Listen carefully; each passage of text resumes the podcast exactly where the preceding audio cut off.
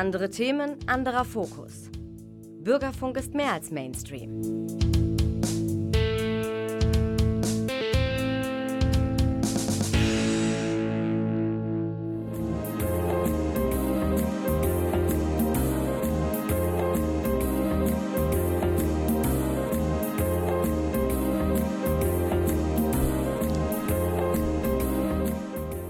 Der Lesewurm. Neues vom Buch- und Hörbuchmarkt und aus der Kultur.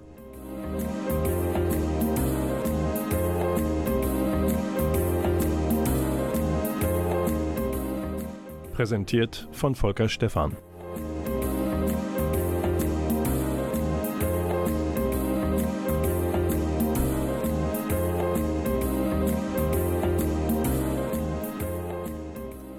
Auch die Oktoberausgabe des Lesewurms möchte nicht auskommen ohne die fleißigen, flinken Finger von Klaus Blödo in der Technik. Der lässt die Sendung so erscheinen, akustisch, damit es eine wahre Freude ist für uns alle. Beginnen werden wir diesen Oktober im Lesewurm allerdings mit einem aktuellen, ernsten Thema, nämlich der Gewalt im Nahen Osten dem Terrorangriff der Hamas auf israelisches Gebiet. Dies hat uns neben all dem Gräuel ins Bewusstsein gerufen, dass viel zu viel Zeit ins Land gegangen ist, ohne dass äh, ernsthaft die Friedensbemühungen zwischen Palästinensern und Israelis vorangegangen wären. Ein Schlaglicht auf diesen Konflikt, allerdings ohne die aktuellen Ausschweifungen wirft auch das Sachbuch von Sebastian Sohns, Die neuen Herrscher am Golf und ihr Streben nach globalem Einfluss.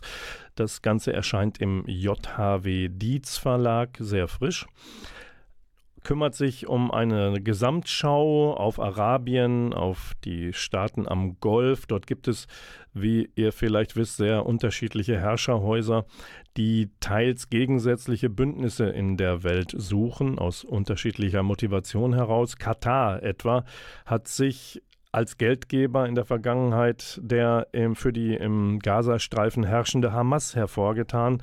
Saudi-Arabien, äh, ein anderer Staat äh, vom Golf, suchte zuletzt die Nähe zu Israel.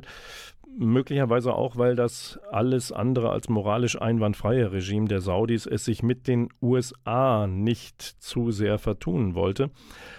All diese Entwicklungen also auch die Normalisierung des Verhältnisses zum Staat Israel, können Iran als erbittertem Feind Israels nicht so ganz in den Kram passen.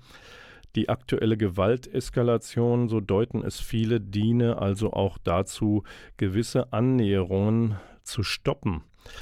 Sohns Buch hilft uns nun, die verschiedenen Einflusssphären am Golf zu sortieren und vielleicht auch Schlüsse für die Zukunft zu ziehen. Ob diese Zukunft friedlich ist, sein kann, das kann aber natürlich auch der Autor, der promovierter Islam- und Politikwissenschaftler ist, nicht wissen. Sein Buch ist gerade erschienen, letzte Hand legte Sohns für das Vorwort im August 2023 an, also vor der Eskalation der Gewalt. Empfehlenswert die neuen Herrscher am Golf und ihr Streben nach globalem Einfluss. Wir kümmern uns um die erste Musik und die kommt vom neuen Album des Briten Stephen Wilson. Das Album heißt The Harmony Codex und wir hören daraus den Song Rock Bottom und die weibliche Stimme gehört der Israelin Ninet Tayyip.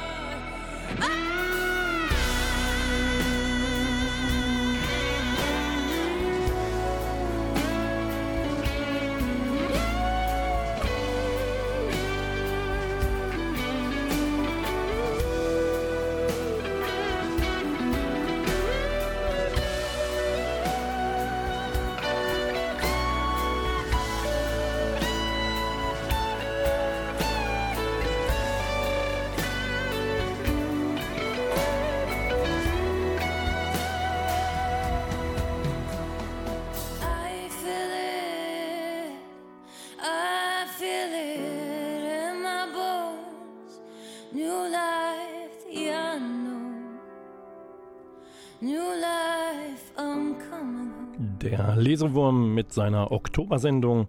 Herzlich willkommen zurück. Wir haben Bildergeschichten heute. Wir kümmern uns um Auftakte von Krimireihen, sowohl als Buch als auch als Hörbuch.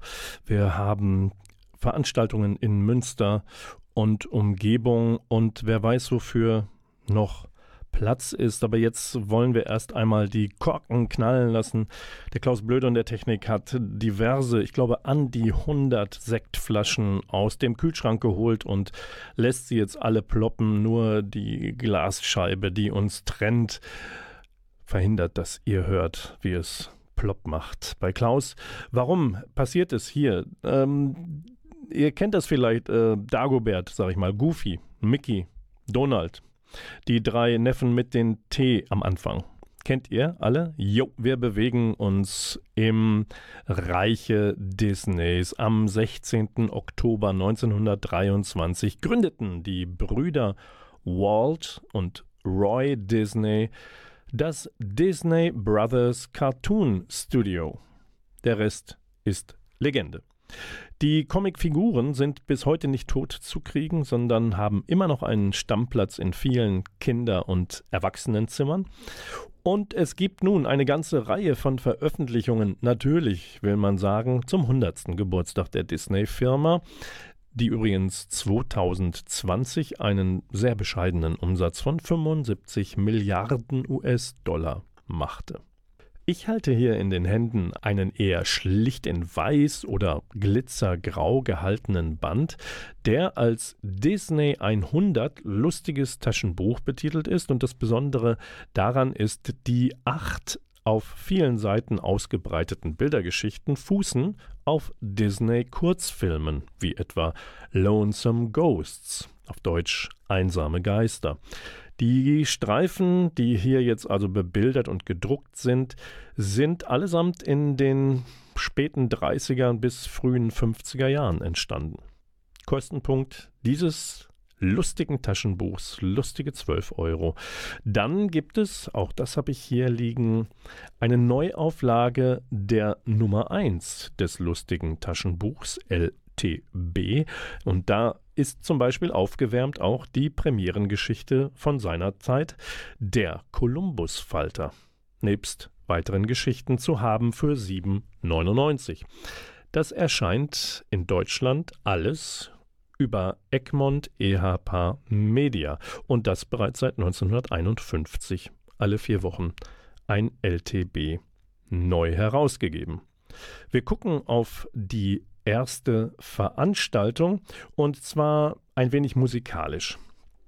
In der Röhre bei Klaus in der Technik liegt gerade Jazz at Berlin Philharmonic 5. So heißt die Band, die es nicht gibt, aber so nennt sich dieses bunte Sammelsurium. Die haben herausgegeben seinerzeit das Album Lost Hero Tears for Esbjörn. Gemeint ist Esbjörn Svensson, der Kopf des berühmten EST Esbjörn Svensson Trio, viel zu früh gestorben. Und auf dem Song gleich, den wir einspielen, hört ihr auch Iro Rantala. Das klingt, wenn ich es nicht zu westfälisch ausgesprochen habe, nicht Spanisch, sondern Finnisch. Und der Pianist Ido Rantala ist eben auch Finne und damit hochgradig qualifiziert für übrigens das laufende Münsterland Festival, das wiederum Kunst, Kultur und Konzerte vereint und in diesem Jahr von Oktober bis November ganz auf Finnland fokussiert ist. Iro Rantala ist kurz vor dem Schlusswochenende zu Gast beim Festival. Er tritt mit dem Sinfonieorchester Münster am 2. November in drei Flessen auf. Das ist sozusagen das C&A Kulturzentrum in Mettingen bei Ebenbüren, wo die C&A Familie herkommt. Jetzt hören wir rein in den Song mit Iro Rantala am Piano Walls for the Lonely Ones. There was a man walking by tears in his eyes. I guess he thought no one saw. If he had seen me, I would have told him that there are things designed for sad and lonely ones. Remember, blackbirds in spring was meant for two, for the lonely ones. I see the fortunate ones falling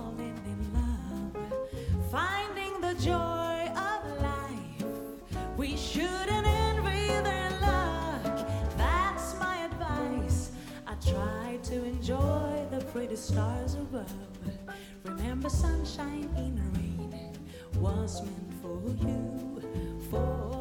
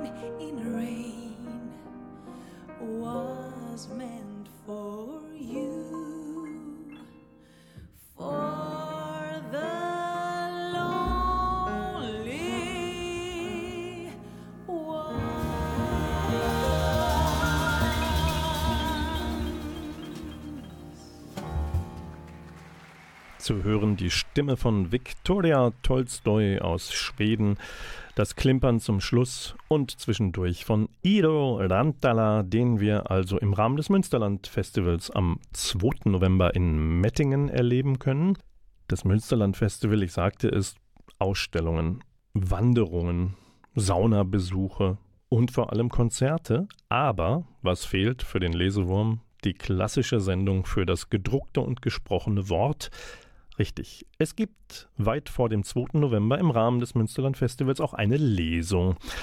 Und zwar in der Pension Schmidt hier in Münster am kommenden Montag schon, 16. Oktober. Dann liest Juhani Karila aus seinem Roman, der da auf Deutsch heißt Der Fluch des Hechts. Das Ganze erscheint seit ein paar Jahren im Homunculus Verlag und das Ganze besticht durch einen durchaus skurrilen Humor. Denn der Schriftsteller Karila schickt seine Hauptfigur Elina zunächst mal in die Einöde Ostlapplands. Da muss man schon mal hinwollen. Auf Hechtfang. Und während sie also so versucht, Hechte zu angeln, erscheinen ihr Geister, Sagengestalten. Als wenn das noch nicht genug wäre, erscheint auch noch eine Polizistin, die Elina auch noch wegen Mordes dran kriegen will. Und ganz am Ende muss auch noch ein Fluch gebrochen werden, sonst wird es nichts mit dem Traum von der echten Liebe. Ach, das ist ein bisschen viel für die Hauptfigur Elina, aber das wollte unser lieber Autor Carilla nicht anders und zu hören sein wird das am 16.10. in der Pension Schmidt ab 20 Uhr natürlich vor allem auf Deutsch und in der Übersetzung. Der Lesewurm mit seiner Oktobersendung reicht euch jetzt noch ein bisschen mehr. Und zwar kümmern wir uns, wenn wir schon bei finnischen Sagengestalten waren, gehen wir doch jetzt mal zu anderen merkwürdigen Gesellen und kümmern uns um ein paar Wikinger.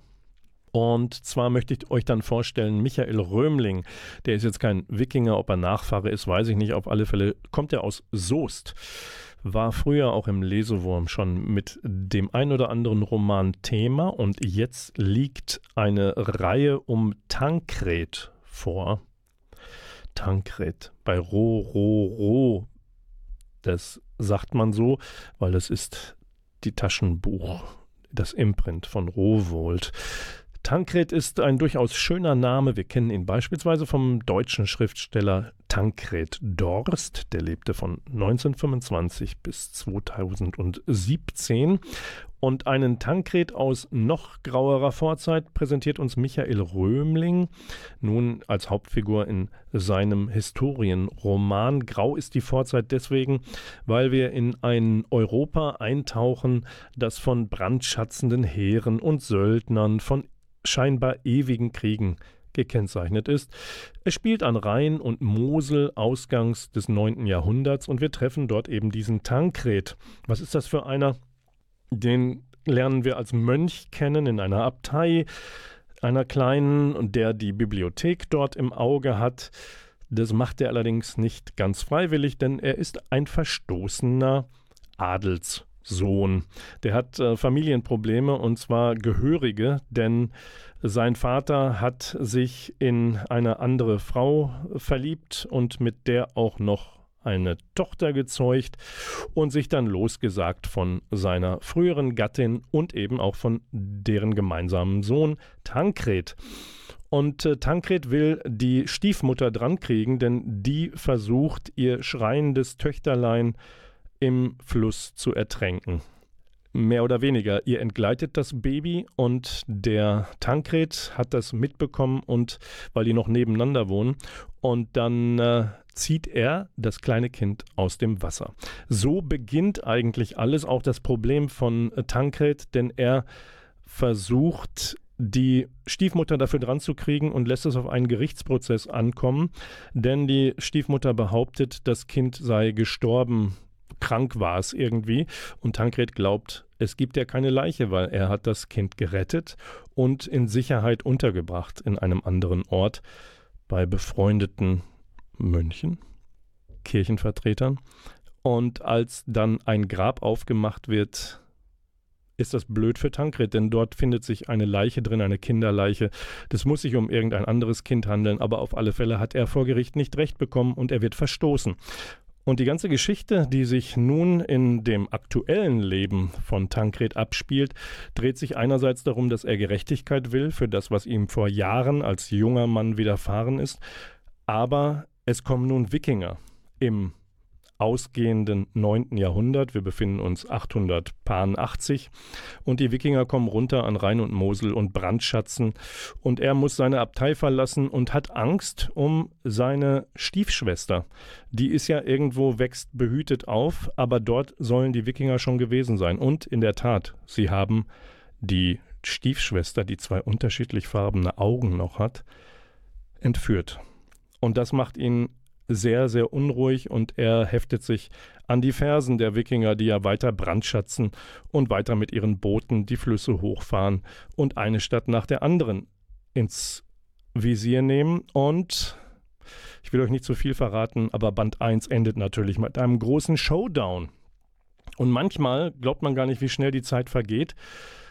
Ich hatte dieses Buch ausgelesen und dachte, oh, da war ich aber mal schnell. Allerdings war Michael Römling schneller, denn der hat die ganze Tankred-Saga, zumindest die ersten drei Teile, wohl so schnell hintereinander weggeschrieben, dass er sie sehr schnell veröffentlichen lassen konnte.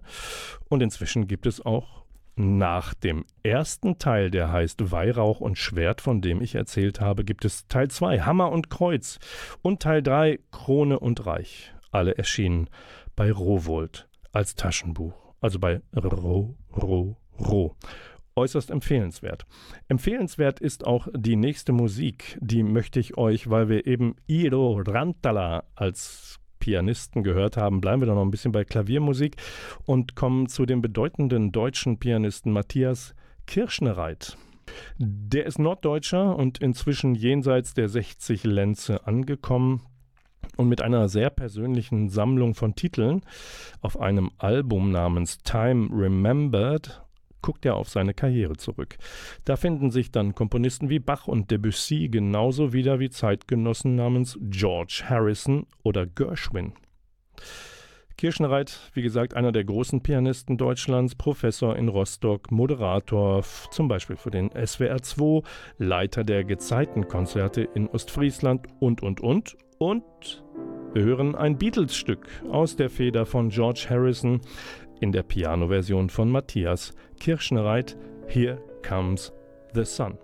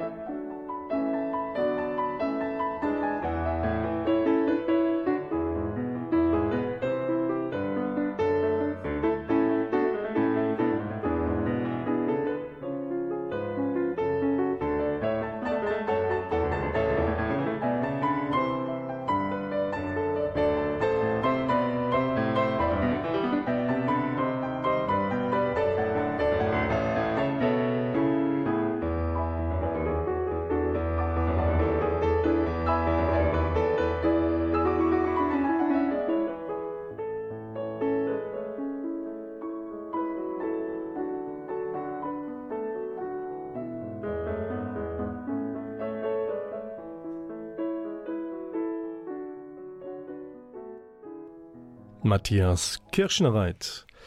Zu Gast im Lesewurm der Oktobersendung hier auf Antenne Münster, produziert im Medienforum Münster. Am Mikrofon Volker Stephan, in der Technik Klaus Blödo. Matthias Kirschnereit hat sich verewigt auf Time Remembered, einer Doppel-CD, erschienen bei Berlin Classics. Das Ganze gehört zu Edel. Die Buchsendung macht jetzt mit düsterer Spannung weiter, einem Page-Turner, also einem Seitenumblätterer aus Dänemark. Wenn ihr mit wollt, kommt mit in die Nacht, so heißt Thomas Baggers erster Band einer neuen Reihe. Die Toten von Jütland heißt der Untertitel. Was passiert dort in Jütland? Nun, eine Leiche wird gefunden von Polizisten. Dummerweise ist diese Leiche schon länger tot. Sie ist nämlich aus einem Leichenschauhaus entwendet worden. Das ist schon spooky genug. Was finden die Ermittelnden aber auf dem Körper des längst Gestorbenen? Eine Schnitzerei, und zwar in die Brust des Toten wurde ein Name eingeritzt, Grandberg. Und das soll ein Hinweis sein, nämlich es ist der Nachname des neuen Polizeichefs am Ort und auch der Name einer sehr bedeutenden Familie des Dorfes dort. Und nun gibt es ein Problem. Denn die Leiche weist, oder ein Spaten, der neben ihr steckt, weist auch noch auf ein Massengrab hin, nämlich es gibt einen Serientäter dort auf Jütland und der hat eine ganze Reihe seiner Opfer an einer Stelle verbuddelt.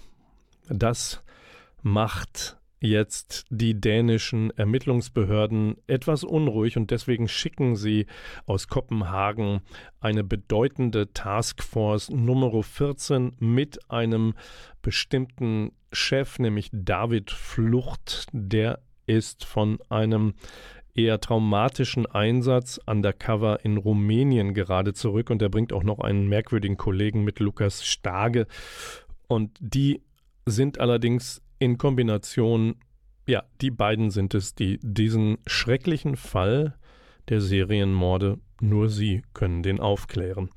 Das ist Teil 1 einer neuen Thriller-Reihe, die erscheint bei Knauer. Knauer gehört zum Verlagshaus Drömer Knauer. Viel Spaß oder auch Aufregung damit. Wir machen weiter mit einer aufregenden Neuerscheinung aus Westfalen, musikalisch.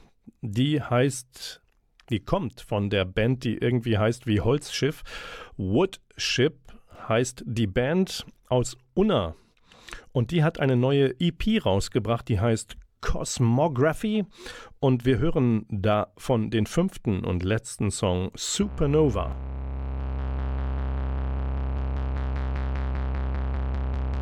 Smooth come fire until it gets higher. But yet there's no certain need to vary.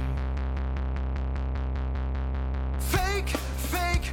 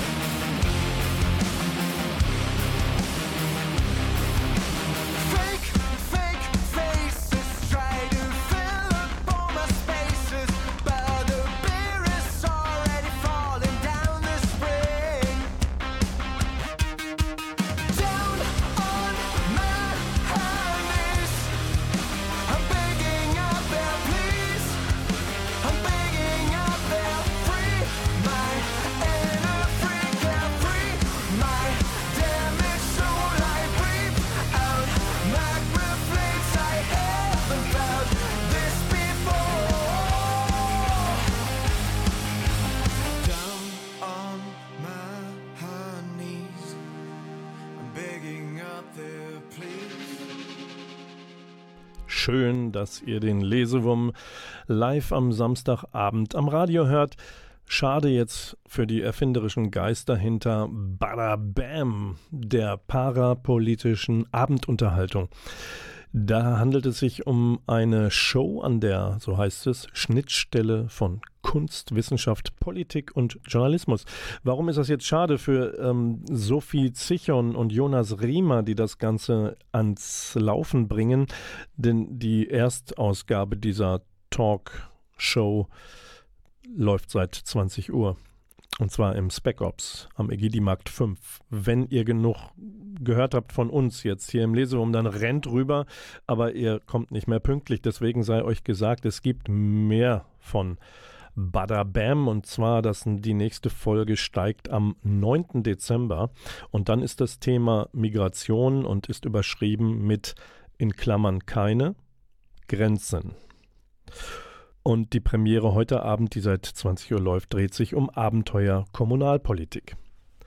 Das dazu. Wer noch jetzt am Radio geblieben ist, um dem Lesewurm bis 21 Uhr zuzuhören, der bekommt jetzt und die bekommt jetzt die Hörbuch Top 5. Alle Welt will wissen, wer hat den Oktober gewonnen beim Lesewurm, aber ihr müsst euch noch ein bisschen gedulden, denn wir steigen ein, wie immer, mit Platz 5. Franziska Rubin ist eine Autorin, eine Medizinerin, vor allem eine TV-Ärztin und Ratgeberin.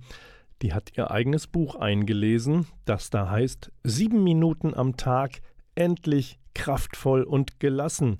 Das Erfolgsprogramm für eine starke Psyche erscheint bei Argon und sieben Minuten, das meint sie ernst, äh, sieben Minuten am Tag helfen bereits, um stressfreier, entspannter, zufriedener leben zu können. Die Tipps von Franziska Rubin können sein, Kochrezepte auch umzusetzen in kurzer Zeit.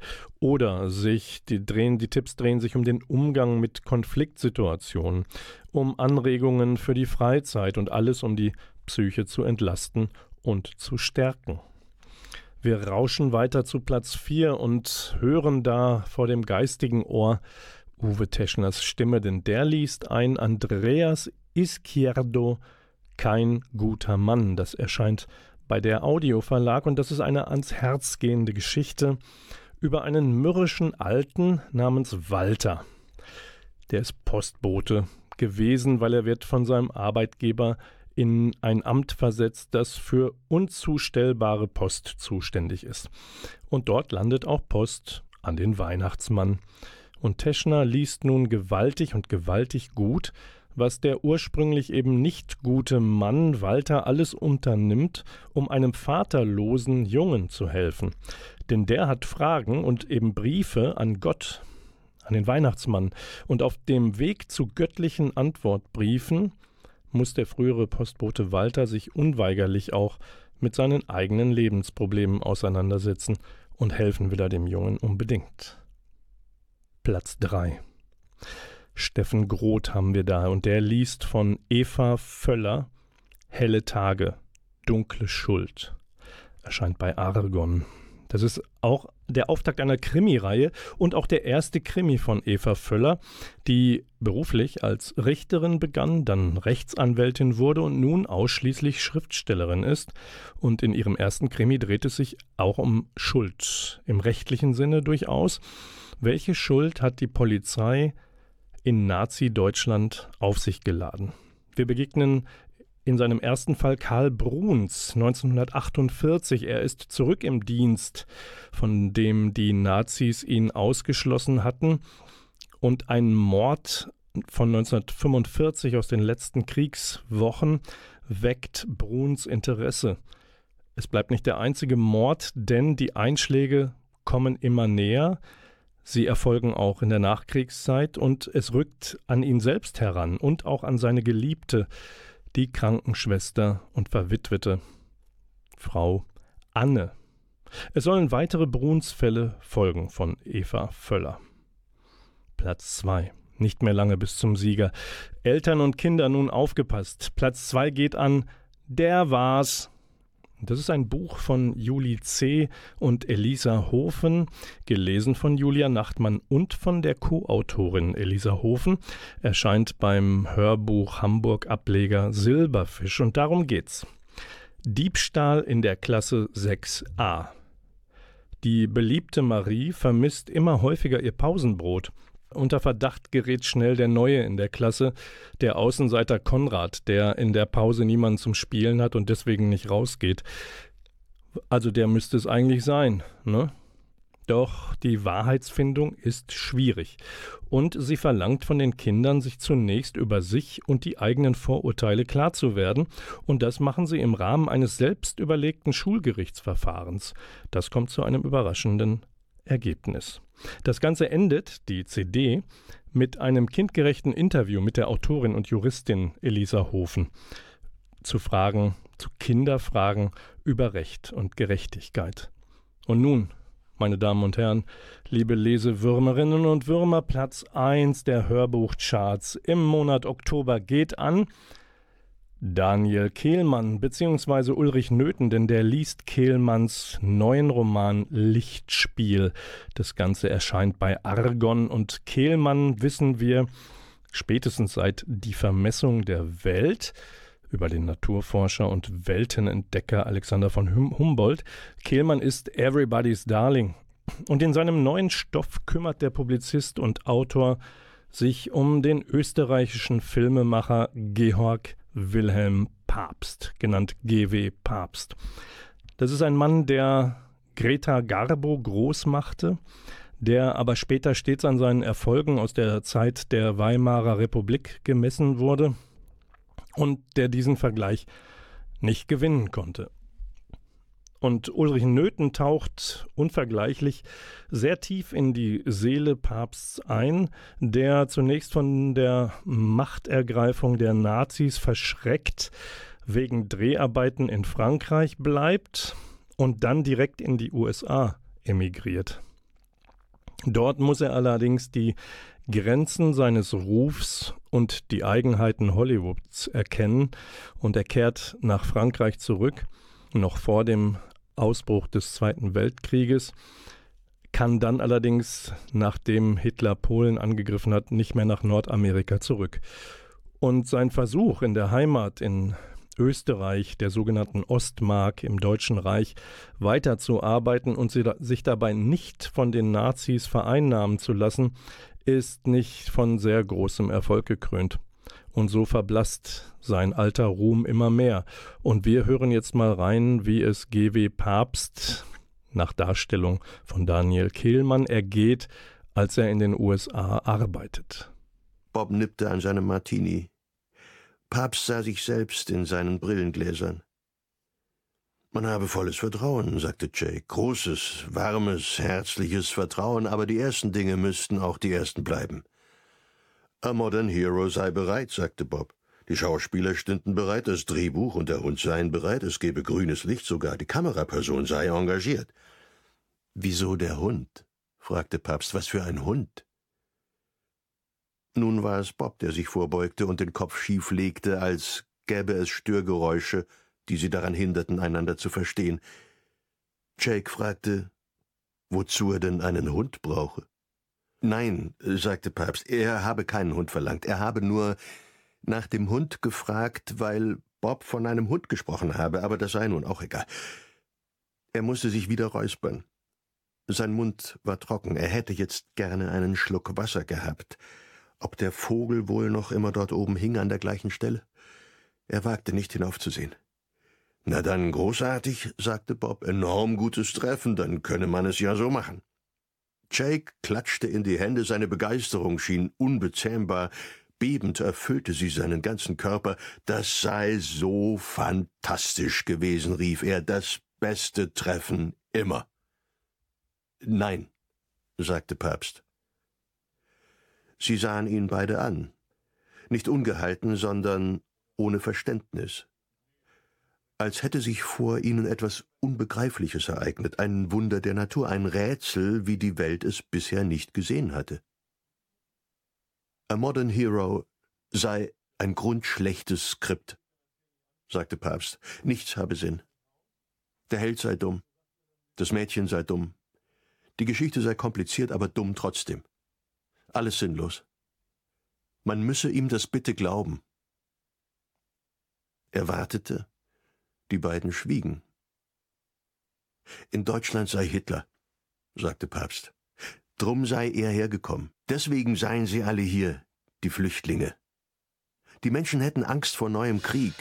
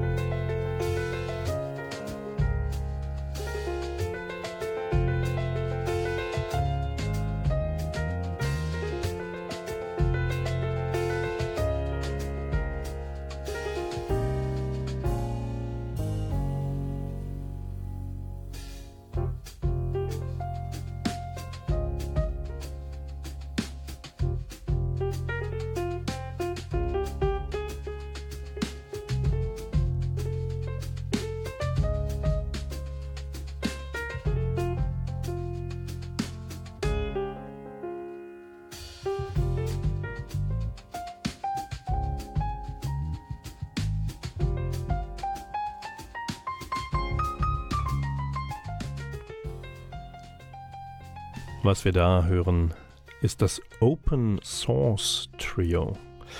Drei junge Musiker mit Heimat Bulgarien, Curaçao und Deutschland. Die machen eine Art Jazz, verknüpft mit klassischer Musik und bulgarischer Folklore. Versucht rauszuhören, was euch am besten gefällt dabei. Und dies war der Track Savannah vom Album Altitude. Der Lesewurm in der Oktoberausgabe biegt allmählich auf die Zielgerade ein, aber möchte euch unbedingt noch ein Buch vorstellen und euch nicht nach Hause gehen lassen ohne Stephen King. Der Großmeister des Grauens und Horrors. Er kann es nicht lassen und wir auch nicht. Wir weiden uns in seinem Grauen, das der Mensch in der Fantasie von King auf die Erde bringen kann. Aber ohne das Gute gibt es kein Böses und ohne das Gute kein Sieg über das Elend. Und das Gute verkörpert in diesem Fall in dem neuen Roman Holly, der bei Heine erscheint, eben die Privatermittlerin Holly Gibney. Sie wird aus einem privaten Dilemma herausgerissen, nämlich durch einen Anruf verzweifelter Eltern, Holly soll nach der vermissten Tochter suchen, aber es ist nicht nur ein vermissten Fall, sondern gleich eine ganze Reihe. Und die Spur führt Holly zu einem pensionierten Ernährungswissenschaftler, allein dessen Kosename verheißt nichts Gutes, man nennt ihn Mr. Meat. Herr Fleisch. Holly hat nun einen eigenen Roman von Stephen King erhalten, nach zuvor fünf Auftritten in den drei Teilen von Mr. Mercedes, in Der Outsider und in einer der Geschichten in Blutige Nachrichten. Das ist noch nicht das Ende der Tipps. Ich möchte euch noch empfehlen Tuve Alsterdal. Blinde Tunnel erscheint bei Rowold und die schwedische Krimi-Autorin hat uns nun in eine Geschichte hineingeworfen, die nach Böhmen und Mähren, sagen wir besser nach Tschechien führt, denn dorthin wandert ein schwedisches Paar aus, das irgendwie die eigene Ehe auch retten will. Sie, die Sonja, glaubt, dass Daniel nichts von ihrer Affäre weiß. Warum rede ich von der Affäre? Weil während Sonja sich in Prag, wo sie einkaufen will für allerlei Sachen, die das in Tschechien gekaufte Weingut hineingehören sollen, trifft sie sich über Nacht halt mit ihrem Lover. Ein letztes Mal, wie so häufig bei Seitensprüngen. Und als sie zurückkehrt von dem am nächsten Morgen von den Einkäufen, wird Daniel allerdings gerade abgeführt von der Polizei. Denn es gibt eine Leiche zu beklagen auf dem gemeinsam gekauften Weingut von einer Anwältin. Und diese Anwältin hatte in den Tagen zuvor das Ehepaar gerade darüber aufgeklärt, worum es sich wohl bei einem toten Jungen gehandelt haben muss, den die beiden in ihren Kellerräumen des Weinguts zufällig gefunden hatten, hinter einer zugemauerten Wand.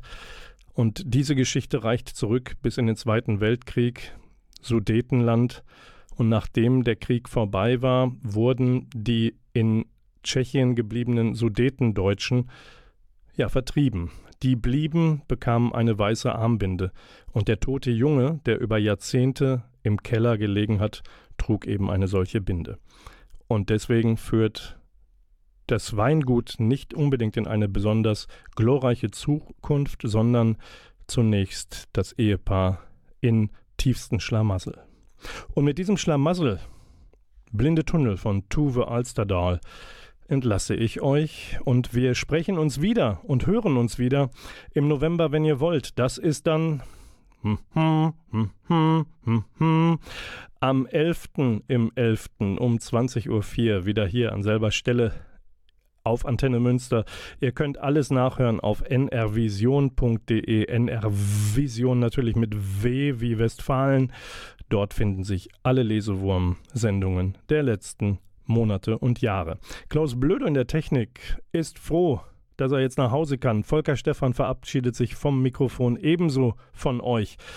Und wir hören zum Abschluss, Abschluss noch einen Song von Heads of Gentlemen, It's Adequate. Und zwar Song Nummer 1 vom Album The Confidence Trick. Und der heißt Silence is a Statement. Ich bin ruhig.